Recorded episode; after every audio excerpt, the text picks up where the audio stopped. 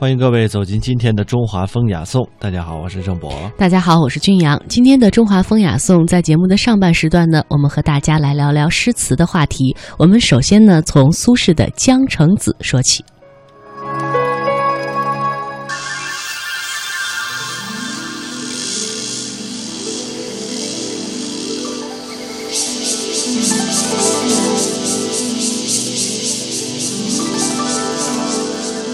江城子》苏轼：十年生死两茫茫，不思量，自难忘。千里孤坟，无处话凄凉。纵使相逢应不识，尘满面，鬓如霜。夜来幽梦忽还乡，小轩窗，正梳妆。相顾无言，唯有泪千行。料得年年断肠处，明月夜。短松冈。这首词有一个副题：乙卯正月二十日夜记梦。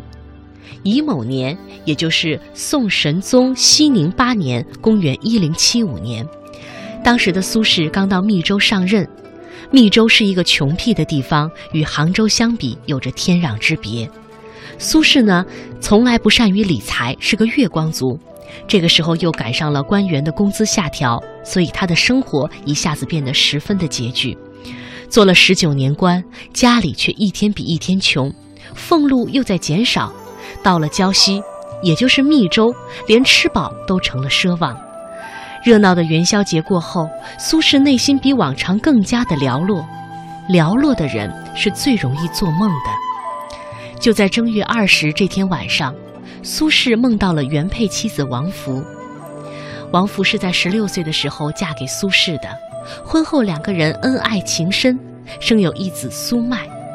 王弗非常的贤惠，侍奉舅姑十分的谨慎，而且每次见苏轼读书，便终日不去陪伴左右。举案齐眉，乃题中之意；红袖添香，是礼中之情。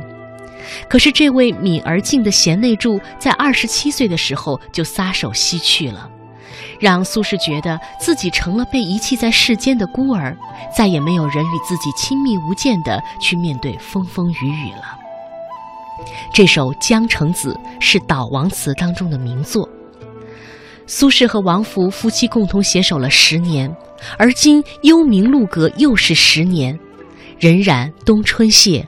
寒暑忽流意，时间从来不会照顾人的感受。人生在世，就好比寄宿旅店的行人，有的人会跟自己有缘同行，但没有什么缘分是永恒不变的。下一站，说不定刚刚亲密起来的人就要分道扬镳。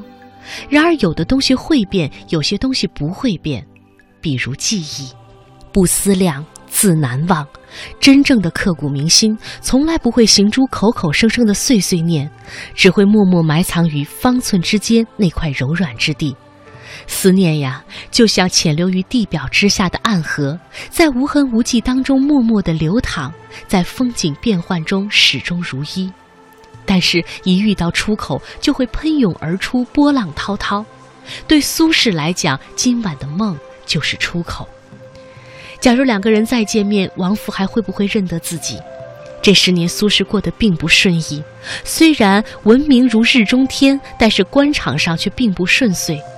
就在此前，他还上书论列吕惠卿扰民之罪，但之后就从京城传来消息，那些弹劾反对吕惠卿的正义之士接连受到了惩处。苏轼不会跟王弗说这些。